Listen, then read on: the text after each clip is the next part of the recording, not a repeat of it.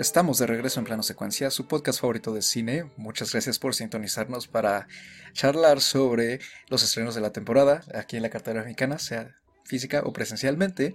Yo soy Carlos Ochoa y conmigo se encuentra, como siempre, Anita Escárcega. ¿Cómo estás, Anita? Hola, muy bien, muchas gracias. Muy contenta de estar una semana más con ustedes platicando de lo que más nos gusta, que es el cine. Y para hablar de un estreno bastante particular que creo que ha acaparado mucho la conversación, sobre todo en las redes sociales, y después de que se pidiera que se llevara más salas, incluso ya ha habido como una campaña muy a favor de la película en redes.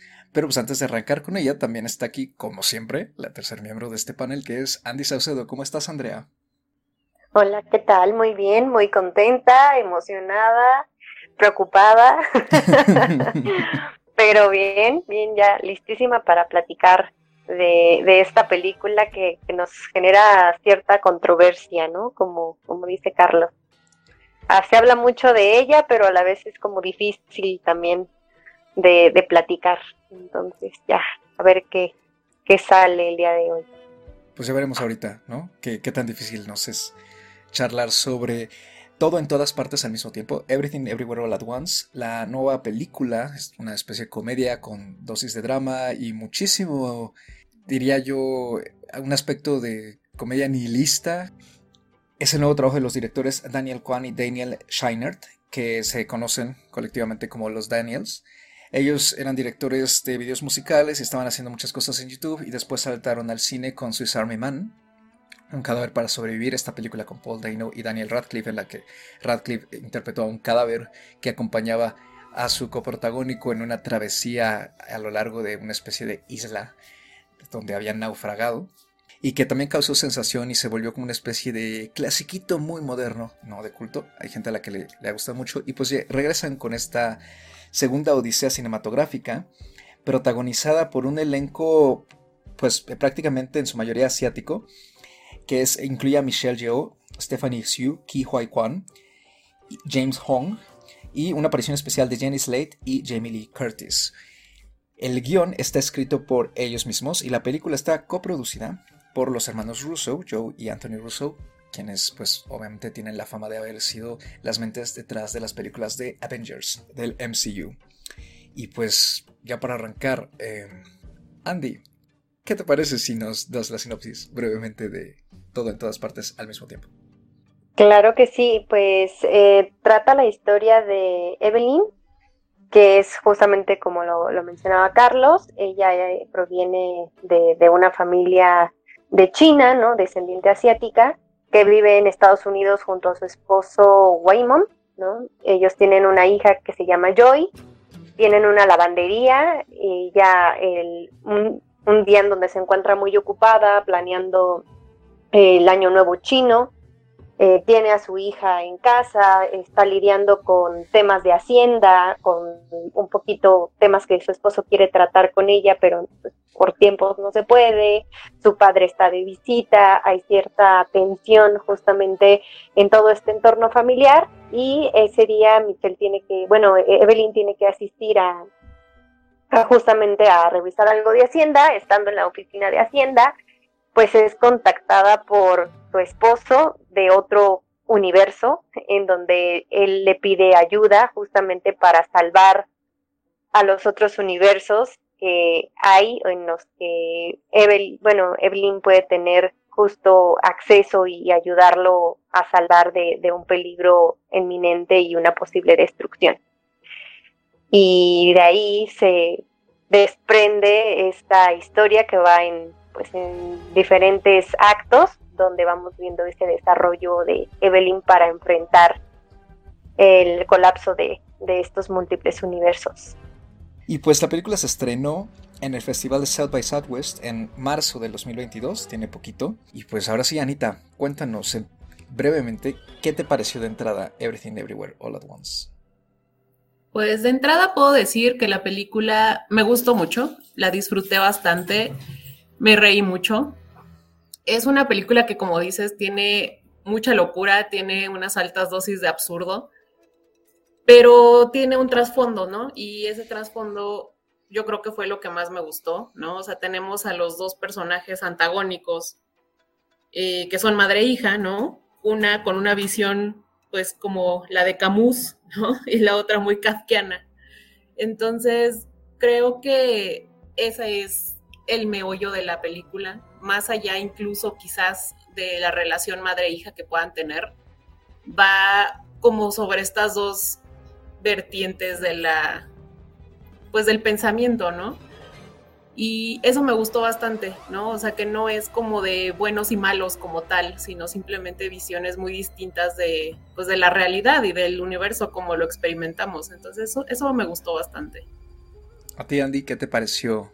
Híjole, yo empezaría por decir que me pareció toda una experiencia eh, distinta a lo que usualmente vemos ¿no? Creo que es una apuesta también, es una apuesta arriesgada, justo por cosas que comenta Anita, ¿no? El humor, eh, el que pasas de la risa a lo absurdo, al cuestionarte qué estás viendo como justo por la complejidad, ¿no? Que, que, conlleva el mezclar, pues, los puntos de vista de, de varias personas los sentimientos, las emociones, las situaciones, ¿no? Y, todos estos cruces que tiene el personaje eh, principal, ¿no? Con, con momentos muy específicos de lo que está viviendo y de las relaciones que tiene.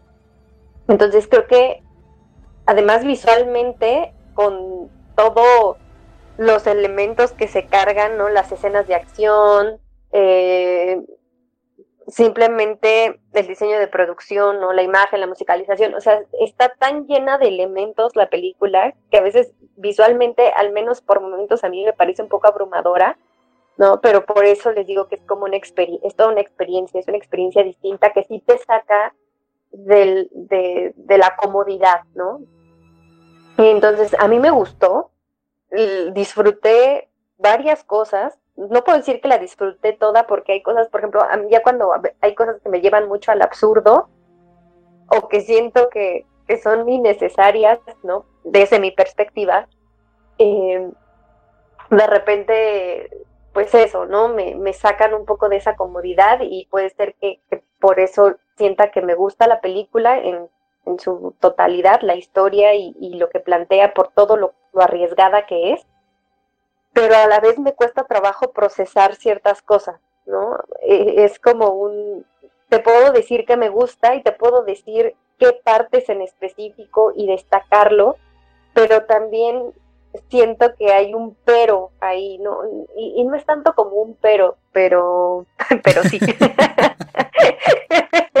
Entonces, la verdad es que, o sea, ya habías hablado de, la película de, un cadáver para, para sobrevivir, ¿no? Que es tu primer trabajo. La verdad, esa película también fue un algo muy interesante desde mi perspectiva. Me encantó. Esa, esa película es como de, no sabes por qué te gusta, pero te gusta, ¿no? Y esta fue, me gusta, pero hay algo que, que, no, que me incomoda, ¿no?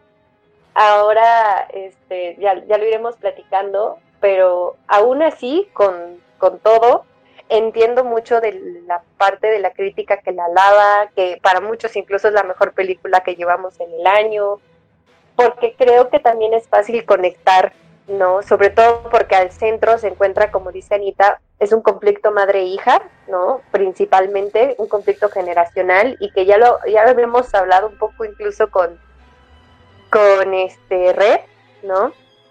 En donde hay ese choque entre, entre madres, eh, entre hijas, entre la perspectiva de la vida, entre los traumas que, vienes cargando, ¿no? A lo mejor ella como madre y, y, la perspectiva que tiene su hija conforme ha sido esa relación, ¿no? Y la frustración que tiene la madre por la vida que ha llevado. Entonces, es fácil eh, generar eh, emociones, empatía, sobre todo ya en esa última parte, como dice Carlos, ¿no? Que, nos lleva por muchos lados y al final termina siendo otra cosa. Creo que, valoro mucho varios aspectos de, la experiencia de, de ver esta película. Ay, me toca a mí y creo que voy a hacer la voz en discordia aquí porque yo estoy un poco igual en el sentido de que no sé cómo me siento respecto a la película, pero sí creo que me inclino más hacia la minoría que dice que no le gustó. me costó mucho de terminarla, la verdad. Eh, creo que no es... Eh, me deja en claro una cosa, eh, un patrón que yo veo en mi experiencia como cinefilo, que creo que este tipo de películas tan atascadas en todo sentido, visual, sonoro, narrativo, claramente no son para mí. O sea, creo que ya es un patrón que he ido observando y no me acuerdo si aquí ya lo hemos charlado, creo que incluso sí, este, me recordó mucho a las películas de Lego, que llegan a un punto en que me entretienen unas, unas 40 minutos, pero a partir de cierto momento empiezan a sentir, abrumarme y empiezo a sentirlas muy sobrecargadas de todo.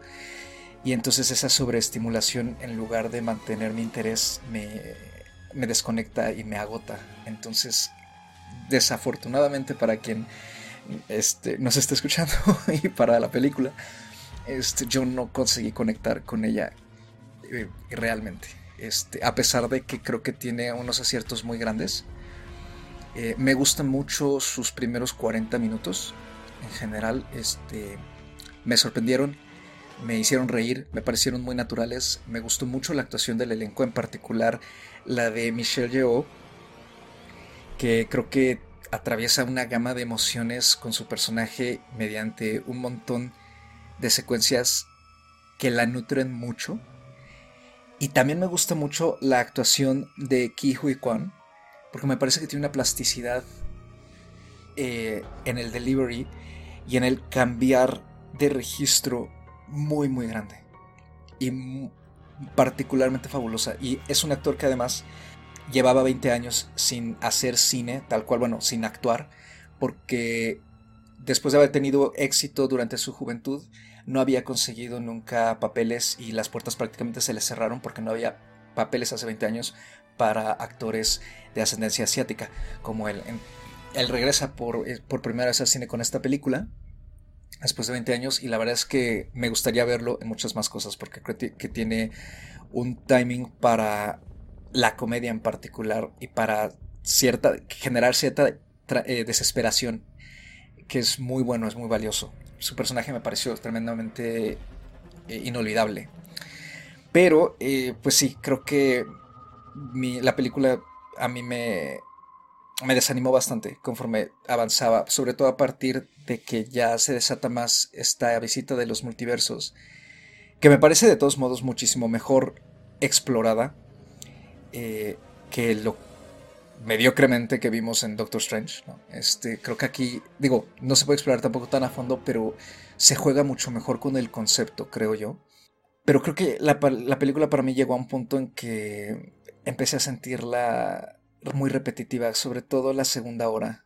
Y como que agarra un patrón medio gimmicky que le funciona, pero ya creo yo dependiendo del gusto de quien la vea, puede volverse un poco cansado. Y en mi caso me fastidió, ¿no? Que es este cambio de agarrar una habilidad extraña mediante un acto extraño y que se repite ad infinitum durante unos 40 minutos para generar a partir de ahí las escenas de acción y con cada vez aspectos más absurdos, ¿no? Entonces, este, o sea, creo que a mí me había quedado el punto, muy claro el punto y no sé, la verdad sigo sin saber cómo me siento con, la película. Pero, eh, bueno, concluyo esta primera intervención diciendo que creo que entiendo por qué ha gustado tanto. Y creo que hay unos muy buenos ciento... 100 minutos, 105 minutos en esas 2 horas 20.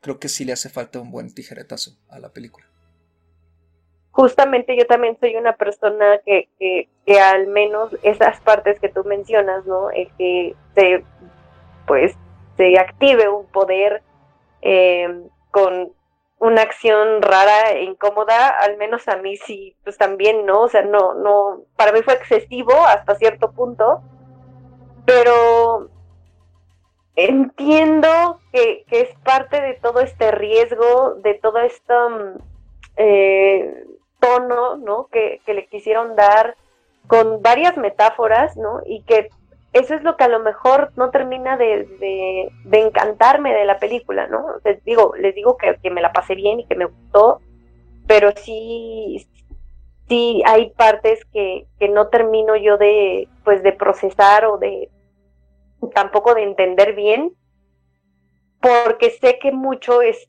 son elementos, son referencias, es querer hacer algo muy grande y a la vez minimizarlo, ¿sabes? Es como hablar de, de lo ordinario, hablar de, la vida en sí y del valor y de la significancia que pueden tener, ¿no? Pues que, que, podemos tener como seres humanos en este, vaya, pues en el universo, ¿no?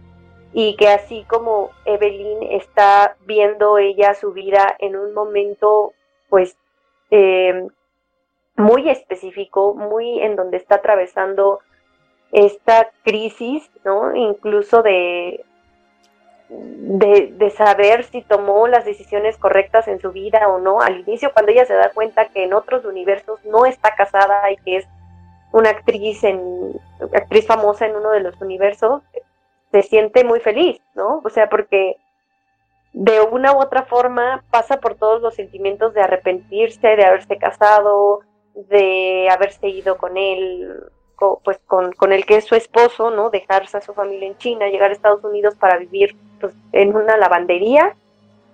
Eh, no está contenta con la relación con su hija, no está contenta con la relación con sus padres, ¿no? O sea, se siente como una persona fracasada. Les digo, creo que por eso la película puede eh, ser, em, se puede identificar en diferentes niveles, ¿no? Pero a la vez lo metes tanto en en metáforas, ¿no? En, la metáfora de la vida, en, la relación de la hija, en el amor, en la comprensión, o sea, en, la crisis, ¿no? Que, que, puedes tener a cierta edad y, llega un punto en que no te importe nada y pues darle tú mismo, destrozar a la lavandería, ¿no? O sea, ya no hacerle caso a Hacienda, decir no me importa nada en absoluto, ¿no? porque pues nada de lo que hago es significativo. Creo que aunado a los multiversos, bueno, a los otros universos, a cómo es la interacción entre esos universos, al proceso de aprendizaje que tiene el personaje, tanto de activar como los poderes, como de la lucha, como de hacer la reflexión. Como tú dices, Carlos, o sea, es que son muchas cosas en pantalla, es muy abrumadora, por eso lo decía, tanto en lo visual como en lo auditivo, como en términos de historia, como en lo significativo de la historia, como en cada uno de los elementos que están girando, ¿no? El vestuario, este, esta, este, pues esto que está enfrentando, que, que en realidad es su hija de otro universo, ¿no? Y que mata a gente de los otros universos que vienen justamente a esta batalla. Todo esto que, está ocurriendo, sí, sí de repente se siente mucho, sobre todo cuando llegas a la mitad de la película, ¿no? Y creo que el que la aterricen, ¿no? Justo a, toda esta parte que va hacia lo, el conflicto emocional y al conflicto existencial y a la perspectiva, como decía Ana, ¿no? De generacional, le sirve mucho para que deje esa parte tan, tan sobrecargada y que de repente pues se vuelve pues pesada, ¿no? Por el humor, que creo que también eso es cuestión de, perspectiva, ¿no? O, de gusto. A lo mejor Carlos y yo no estamos tan cómodos con ese tipo de, de humor o ese tipo de connotaciones, pero creo que dejar de lado como el absurdo y enfocarse un poco más, vaya, a lo que podría ser la realidad, que es a identificarte con, con la travesía interna del personaje, creo que es la, mejor apuesta que, pudieron haber hecho, ¿no? Porque pasas como por todas esas emociones, ¿no? Primero te involucras en, en, lo que en la historia, empiezas a reír, pasas por toda esta parte del absurdo, llegas a la, a la reflexión, llegas a la parte sentimental, ¿no? Y eso ayuda a tener un, pues una película mucho más concreta en, en el sentido a que siento que a pesar de que fue mucho, sí supieron amarrar, ¿no? Lo que tenía que ser importante. Entonces sí, yo, yo no estoy en contra de lo que tú dices, Carlos. Creo que, como tú dices, yo entiendo por qué la gente le gusta mucho y también puedo entender por qué hay gente que no le guste o que no esté cómoda o que simplemente no sea algo que les guste ver o que, o que se hayan sentido cómodos eh, al ver, ¿no? Sí, yo estoy, yo estoy muy de acuerdo con Andy. Creo que al final estamos viendo una película que tiene quizás una metáfora muy rebuscada, quizás muy exagerada, pero vaya, en concreto es la historia de una mujer migrante que tiene una crisis existencial, ¿no? Hacia, cierta parte de su vida, en la que tiene todas estas frustraciones de las cosas que pudo haber hecho y no hizo, que son justamente estos universos alternos que vemos de ella, ¿no? Que son el qué hubiera pasado si. Y pues finalmente ella tiene dentro de sí todas estas frustraciones y todos estos enojos quizás y están empezando a cobrarle factura, ¿no? Ella empieza a sentirse realmente abrumada por todo lo que está sucediendo en su vida, abrumada por la manera en la que su esposo maneja las cosas, que no empata con la visión que ella tiene y pues tampoco con su hija ni con sus padres, etcétera. Entonces, me gusta hasta ese punto esta metáfora de los multiversos. Me gusta mucho cuando, cuando su esposo del otro universo le dice, tú eres la peor versión que existe, ¿no? Porque finalmente así es como ella se siente. ¿no? O sea, ella siente que, no hizo nada relevante con su vida, que pudo haber tomado otras decisiones a lo largo del camino, que la pudieron haber llevado por otro camino y no lo hizo y pues su vida es así ahora. Entonces creo que, o sea, a lo mejor si nos hubieran puesto una película como más, pues, ¿cómo decirlo? No quiero decir normal, una manera más tradicional de narrarnos esta historia pues no hubiera pasado como de, ay, pues sí, una señora con un dilema existencial, ¿no? Pero nos presentan la historia con esta metáfora súper rebuscada que tiene un montón de absurdo, que tiene un montón de, de, locura, de, como dice Andy, es muy abrumadora de repente. Pero creo que a mí me funciona bastante bien, porque finalmente es una, una forma pues bastante interesante de presentarnos una historia con una narrativa poco convencional. Efectivamente hay cosas que a lo mejor me sobran, pero pues yo sí conecté bastante con el humor, conecté bastante con los personajes. Estoy totalmente de acuerdo en que las actuaciones son increíbles, sobre todo del personaje del esposo, creo que hace un trabajo excelente.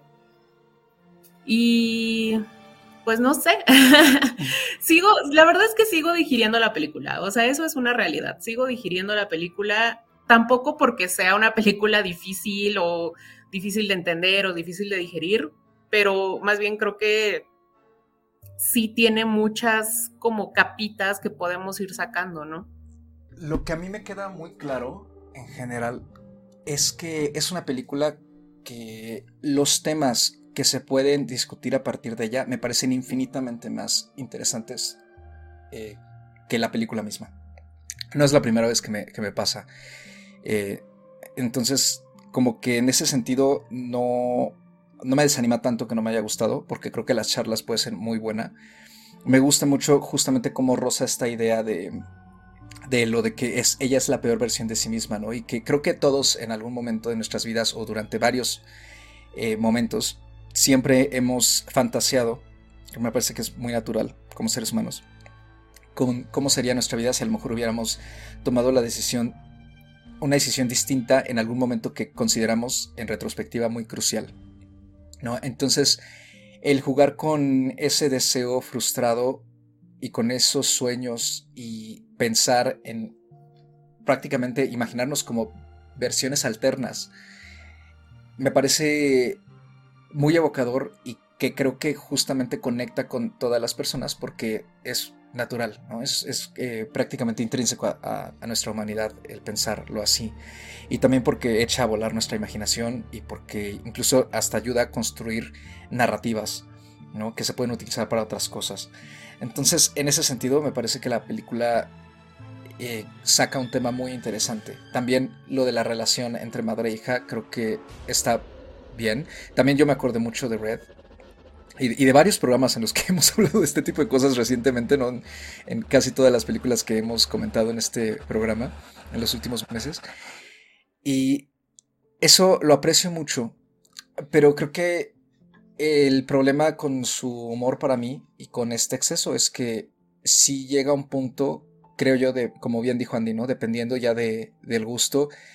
Y creo que no solo del gusto, también a lo mejor del humor y del momento en que cada quien la ve pues puede cansar o no y esa especie de distancia que te va poniendo, creo, que cuando uno está viendo una película y empiezas a sentir ese bache, y creo que también esto ya lo, lo comenté alguna vez aquí, siempre hay un momento en que la película de repente te exige que le compres lo que te está vendiendo y ya te eches en el tobogán con ella hasta el final o en ese momento de repente empiezas a sentir como un freno o un bache extraño y dices, creo que no, creo que esto no va para, para que me guste o para... No, no va a cuajar conmigo, ¿no? Es, creo que a partir de ahí en que corre mucho el riesgo de que a lo mejor se pierda hasta la concentración o incluso un sentido de lo que está pasando, porque yo así me sentí. La verdad es que llegué al final de la segunda hora yo ya no tenía idea de lo que estaba pasando. Y tampoco ya conseguía conectar con nada. Entonces, aunque yo veía como el conflicto entre los personajes, me dejó completamente frío, porque para llegar, por ejemplo, a esa confrontación final entre ella y su hija, ya me había tenido yo que chutar una hora de quién sabe cuántas marañas, alternadas con escenas muy originales y con escenas que tampoco aportaban nada y escenas que estaban muy padres y escenas que de repente sentía yo que retrasaban lo que me estaba proponiendo o lo estaban alargando. Entonces creo que eso es, eh, es de estas películas que justamente tienen esa característica y pues ya depende de cada quien eh, cómo experimentarlo, ¿no? Y, y, en qué estado llegar al final. Creo que nos serviría a lo mejor volverla a ver, ¿no? Para definir mejor cómo nos sentimos respecto a varias cosas, pero yo lo confieso, me costaría mucho trabajo volverla a ver, sabiendo lo que me espera. es que eh, para mí el momento crucial en el que dije, híjole, creo que esto no, es para mí, es a partir de que mencionan un bagel. Ya el bagel ahí fue cuando dije, ya no entiendo.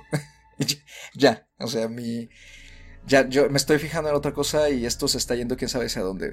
Pero por ejemplo, una escena que me gustó muchísimo fue la escena de las rocas que circula mucho en, internet, ¿no? Los GIFs y los memes. Eh, me pareció súper original eso, por ejemplo, ¿no? Y que se vale de texto escrito, pero sin atascarnos tampoco la pantalla de eso, y que lo hace de una manera muy simple. Y creo que cuando la película se base a lo simple, incluso con las escenas que son como lo más normal, funciona muy bien. Porque creo que tú le diste al clavo, Andy. De repente sí, lo que está tratando de decirnos es muy simple. Entonces, rebuscarlo tanto quizá le pueda jugar en contra según quien la esté viendo, ¿no? Entonces, esos momentos me parece que tienen mucha, mucho corazón y funcionan muy bien porque están mucho más controlados. Eh, y algo que, que, me gustaría preguntarles cómo se sienten al respecto es el atasque que hay de referencias cinematográficas y de películas y que además también incluso busca como homenajear eh, sobre todo a mí me, me, saltó mucho este homenaje a In the Mood for Love y a Wong Kar Wai. Con estas escenas en las que ellos están vestidos justamente como con cierto eh, caché. ¿no? Y hay cierta iluminación que es claramente evoca eso. Y hay un montón de referencias más. Creo que es una línea muy delgada para mí la que juega la película, ¿no? Porque creo que por un lado está el homenaje, pero también creo que extiende el gag a ratos de más. Y entonces también las, referencias empiezan a sentir que están ahí nada más pues, por referenciar, ¿no? Pero bueno, esa es la sensación que, a mí me dio y creo que eso es lo que más me conflictúa de, de, la película, que de repente siento que aunque hay una intención genuina de contar este conflicto emocional, se queda muy opacado para mí por lo que nos quieren demostrar los directores que saben hacer y con lo que están dispuestos a jugar. Entonces creo que esa disonancia y distancia que se crea entre esos dos extremos es lo que para mí no, no, me, no me termina de convencer.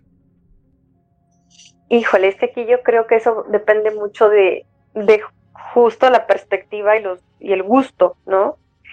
Eh, yo, yo no siento que los directores quieran demostrar qué tanto pueden hacer, porque creo que más bien va hacia el sentido de la visión que tienen, ¿no? Como al momento de contar historias, que también la de un cadáver para sobrevivir era muy, pues tenía una metáfora de trasfondo, ¿no? También tenía una reflexión bastante sólida, ¿no? y todo lo que la rodeaba pues te podría parecer irreal, o sea, yo llegué a recomendar esa película y la gente me veía feo, pues. y eh, sí, o sea, alguien fue y me dijo, ¿qué, fue lo que me recomendó? O sea, de verdad alguien, alguien se molestó y me dijo que le había recomendado algo muy feo, ¿no? Pero es porque justo todo el, o sea, eh, se quedan mucho con la parte visual, ¿no? Y, y con estos elementos que, que parecen absurdos esta película, al menos, como digo, ¿no? Puedes partir mucho desde la perspectiva. Creo que a mí sí me, sí me funciona en términos de hacia dónde me lleva, ¿no? En términos de la reflexión, en términos de lo simple que, que es eh, llegar a algo tan humano, ¿no? Como, como es una crisis, como es el cuestionarte tu vida en sí, ¿no? Y esta parte de referenciar, digo, también es muy eh, cuestión de gusto. A mí no me molesta. Sí me di cuenta, ¿no? Por ejemplo, esto de tener algo parecido a Ratatouille, ¿no? En uno de los universos. Carlos ya mencionaba la parte de In the Mood of Love. Eh, seguramente por ahí vamos a encontrar más cosas porque viene toda esta parte de, de las escenas de acción, ¿no? En donde hablamos de kung fu y pues ya en cuando empiezas a ver eso ya también te vienen a, la mente pues otras ideas, otras películas. Y por ahí, según yo, yo recuerdo un par más, ¿no? Puede haber de, referencias. Y que aunado a todos estos otros elementos que ya mencionábamos, ¿no? Donde la película, insisto, es muy abrumadora a nivel visual, pues justamente puede chocar, ¿no? puede ser eh, en este sentido causar cierto desagrado el, todavía incluso, ¿no? Tener todas estas referencias que hacen sentir, ok, esto, ¿por qué está? ¿no? O sea, sí te puedes llegar a cuestionar el por qué las referencias. Pero a la vez puede ser algo que pase justamente, no desapercibido, pero es en el trasfondo de todo esto que estamos viendo, de todos estos elementos. Puede jugarle en contra o a favor, porque al momento de que, de que se pierden, pues también pierden ese valor que, que pueden aportar al momento de decir, ah, mira, es un homenaje, ¿no? Pero a su vez, en mi caso particular, si bien los vi, no me molestaron y los integré justo a toda esta parte como dependiendo de la escena, si es absurdo, ¿no? O no lo es.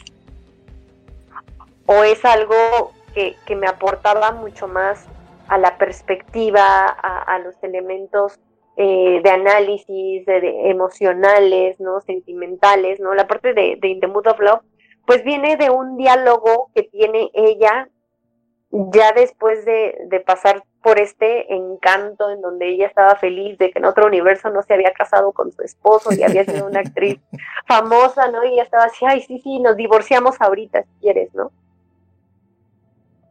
Y viene este otro proceso de reencontrarte y decir, ¿fue bueno o no fue bueno casarme con esta persona? ¿Sí lo quiero o no lo quiero? ¿Lo acepto o no lo acepto, no?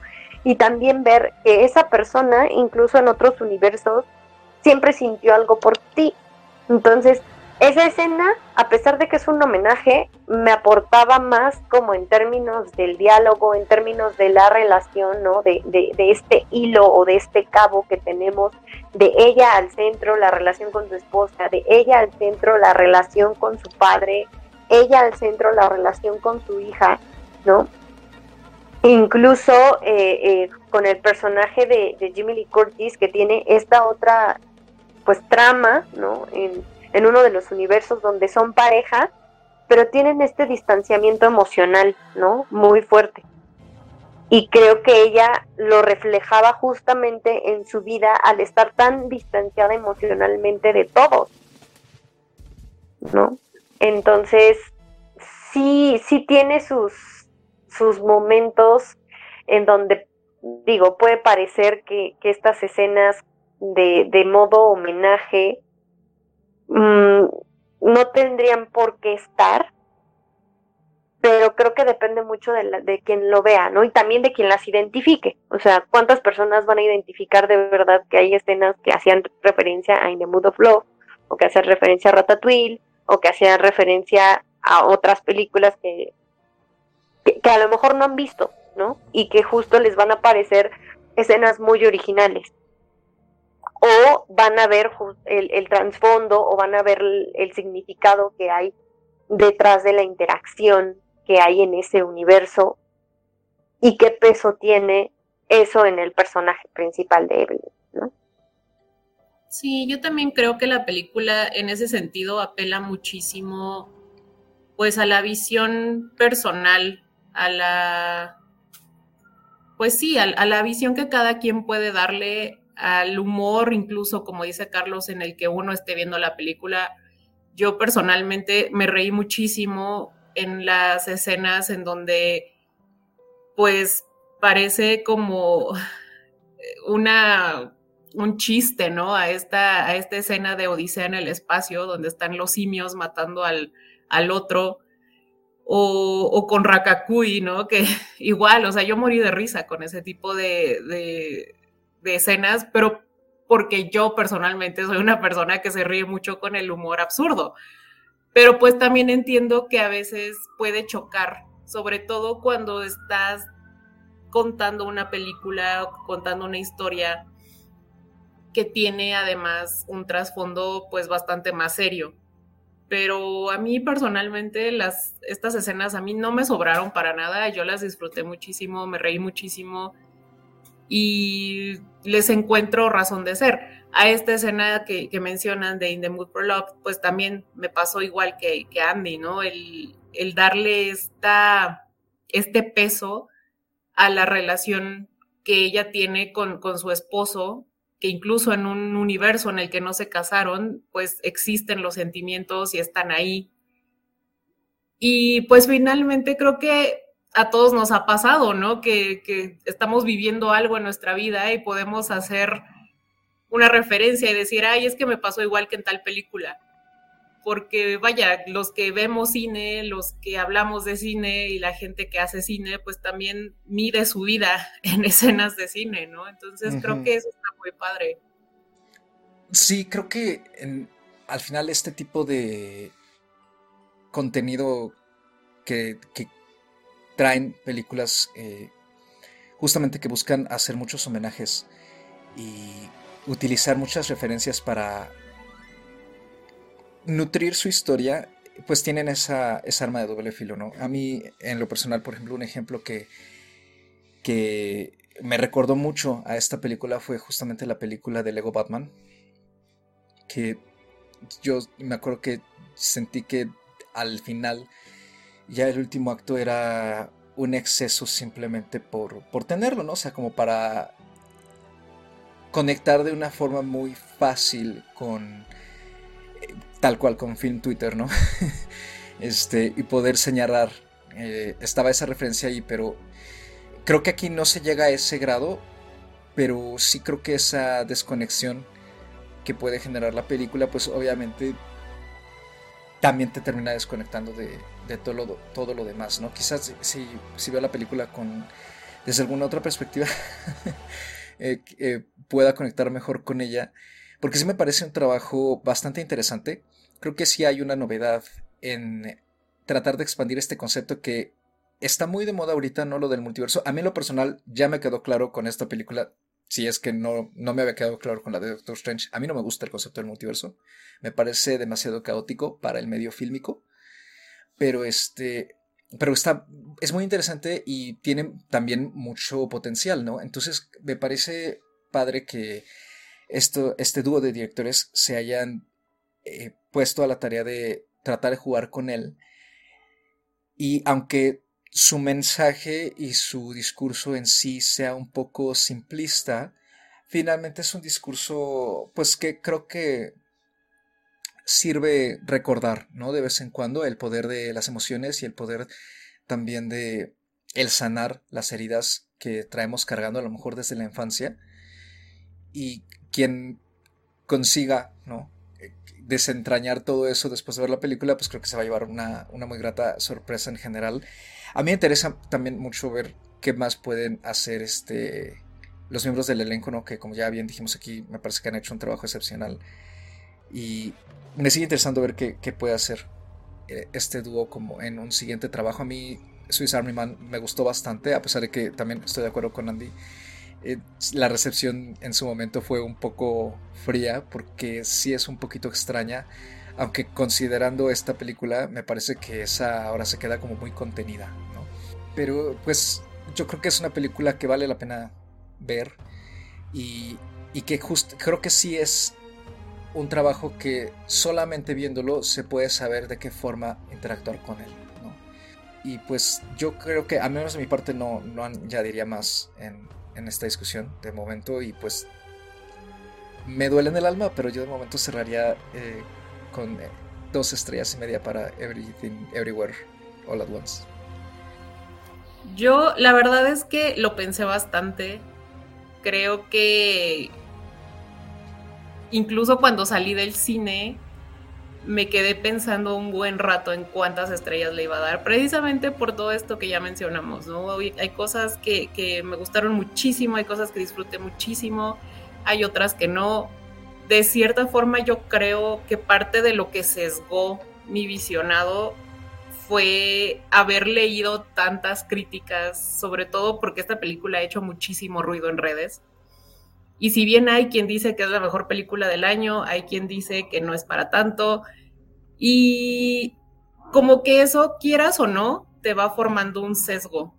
Entonces, tú llegas con ciertas expectativas y es justo lo que yo siempre les menciono, cuando yo les digo que yo trato de llegar al cine con los ojos limpios, cuando yo les digo que no me gusta ver trailers, cuando yo les digo que no me gusta leer nada sobre una película antes de verla, es justamente por eso, porque yo soy muy fácilmente influenciable y es muy fácil que se me haga un sesgo. Y pues ese fue un error que cometí antes de ver esta película, justamente porque ha hecho mucho ruido en redes. Entonces, me costó mucho trabajo ponerle las estrellitas porque justamente había cosas que yo esperaba y que no se cumplieron, pero por otro lado, esta película fue muchas cosas que yo no tenía, pero ni idea de que iba a ver y las vi y las disfruté. Entonces, pues bueno, para no hacerles el cuento tan largo, yo terminé con tres estrellas y media, pero podría subírselas a cuatro y creo que yo sí la volvería a ver sin problema. En mi caso, eh, también, ¿no? Valoré mucho. Yo sí llegué un poquito más fresca de, que solamente había visto el tráiler, no había visto mucho como críticas como tal, sino algún par de comentarios. Pero justo eh, algo que comenta Carlos y que más o menos eh, hice referencia en una de, pues, en una de las intervenciones, es que estos dos directores me parece que tienen una visión, me parece que saben que, les importa, qué, es lo que les importa contar, ¿no? Y que creo que va muy enfocado a las emociones, a los sentimientos, y buscan llevarlo a un plano de absurdo, de, de incomodidad, ¿no? Con todas estas mm, referencias visuales ¿no? que, nos dan. No son personajes tanto eh, los de esta película como los de su, debut, son personajes raros, o sea, son personajes complejos, muy bien actuados, ¿no? Eh, que, en eso también es un acierto de ellos, saben guiar muy bien a sus actores, saben transmitirles la idea y la visión que ellos tienen de la historia que quieren contar.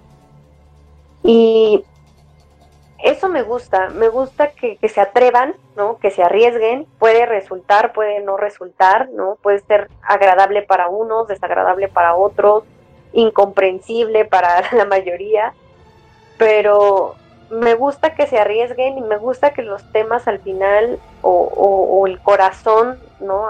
del tema al, que ellos quieren llegar, pues sean las emociones humanas o, o sea algo tan humano sí me abruma, me abrumó, les dije, ¿no? E, esta película fue una experiencia para mí. Yo también la volvería a ver con más calma y a lo mejor no ahora, sino ya hacia finales del año como para refrescar y, poder tomar aire, ¿no? Justo antes de volverte, de volverme a sumergir como, como, en, como en esta idea, ¿no? En, en todo esto que que nos presenta la película. Y yo no voy a decir que para mí es lo mejor del año, ni que me parece excepcional. Yo creo que lo mío va mucho más hacia agradecer, ¿no? Que, haya una visión, agradecer que, sean dos cineastas que se arriesgan, el elenco, los personajes, lo disruptiva que puede ser la película. Y para mí, en esos términos y pues con una eh, idea de que me parece un buen trabajo y recomendable hasta cierto punto y para ciertas personas no me vaya a pasar lo mismo que con, con un cadáver para sobrevivir. Este, yo le puse cuatro estrellitas, no creo ponerle más, la verdad, porque pues sí tiene pues, varios detalles y, y, como dice Carlos, y en eso sí estoy de acuerdo, creo que también para mí le sobra, le sobran minutos para mí hay cosas que podrían haber haberse quitado o haber sido pues mucho más eh, con, mucho menos tiempo en pantalla. A lo mejor sí entraría o, sí entra en, lo mejor de lo que de lo que yo vea justo en este año pero no creo que sea lo mejor no o la película. Creo que todavía vamos a tener varias sorpresas por ahí en este en lo que queda de este segundo semestre del, 2022 para poder juzgar pues cuál es el, la posición ¿no? que, pudiera tener esta película. Y pues con eso termina esta breve discusión sobre Everything Everywhere All At Once, que ya la pueden adquirir en Blu-ray, si es que no pudieron disfrutarla en cine. Y pues, como siempre, queda la recomendación de este episodio, que en esta ocasión me toca a mí, y también es cine, bueno, este sí es cine asiático, tal cual. Y es una película que también me, acordé de ella mientras estaba viendo Everything, porque creo que es justamente la antítesis, eh, en el sentido de que en 72 minutos juega con una ambición igual de grande, sin deschavetarse tanto, con todo, y que, lo confieso, también estos 72 minutos, hacia el final, a mí ya me estaba abrumando un poquito. Creo que, por eso creo que reconozco que a lo mejor no es mi tipo de, cine en, particular. Se llama Más allá de los dos minutos infinitos, Beyond the Infinite Two Minutes, es del director Junta Yamaguchi, la película es japonesa y trata sobre un hombre que tiene un café que descubre en el monitor de su computadora que puede ver lo que pasa dos minutos en el futuro y cuando baja al café en la televisión que tiene en el café, ve los dos minutos anteriores. Y a partir de ahí se crea una especie de bucle en el que termina atrapado él junto con algunas amistades y otras personas y pues tratan de resolver cómo salir de este bucle infinito de dos minutos. También juega mucho con este toque de lo absurdo, algo nihilista, tiene un toque muchísimo más marcado de comedia, no tanto de drama, y pues obviamente su, toque de ciencia ficción, ¿no? Tiene un presupuesto muy bajito, fue filmada en siete días en la ciudad de Kioto, Y la pueden encontrar actualmente en HBO Max, donde se subió hace aproximadamente unos dos meses de una forma súper discreta. Y la película fue, formó parte de la sección internacional del Festival de Cine de los Cabos del 2021. Ahí fue donde se pudo ver en su edición en línea. Y creo que es, es, interesante lo que se puede hacer en tan poquito tiempo y con tan poco presupuesto. Y creo que puede tener una muy buena legión de fans. Y se agradece también que este tipo de cine alcance a llegar, pues ahora con las plataformas a todas partes del mundo. Entonces, esa pueden encontrarla ahí. Y pues a nosotros, ¿dónde nos pueden encontrar, Anita? Pues a mí me pueden encontrar ya sea en Twitter o en Instagram como arroba animalceluloide. Ya saben, yo no tengo nada más que hacer y siempre me encuentran en esas redes. A mí también me pueden encontrar en Twitter o Instagram como arroba Andrea Ahí estoy compartiendo pues, o retuiteando contenido cinéfilo y algunos memes de gatitos. Entonces, Ahí me pueden encontrar y compartir sus comentarios. Y a mí me pueden encontrar en Twitter como arroba Mr. Carlos Ochoa, con 8 en dígito y una A minúscula, lo mismo. Comentarios, sugerencias, hago retweets sobre cine, gatitos, ciencia, música y demás. Y pues este programa, como todos los demás episodios, lo pueden encontrar en su plataforma de podcasting preferida. Gracias por escucharnos, como siempre, pasen bonita mañana, bonito día, bonita noche, según sea el momento en que nos estén escuchando. También desde donde nos estén escuchando, gracias a todos nuestros escuchas internacionales. Es un gusto poder llegar a tantísima gente en varios países, en todos los continentes. Les agradecemos de todo corazón y pues síganse cuidando mucho. Disfruten de la cartelera presencial o casera, según sea el caso, y nos escuchamos en otra emisión. Hasta la próxima.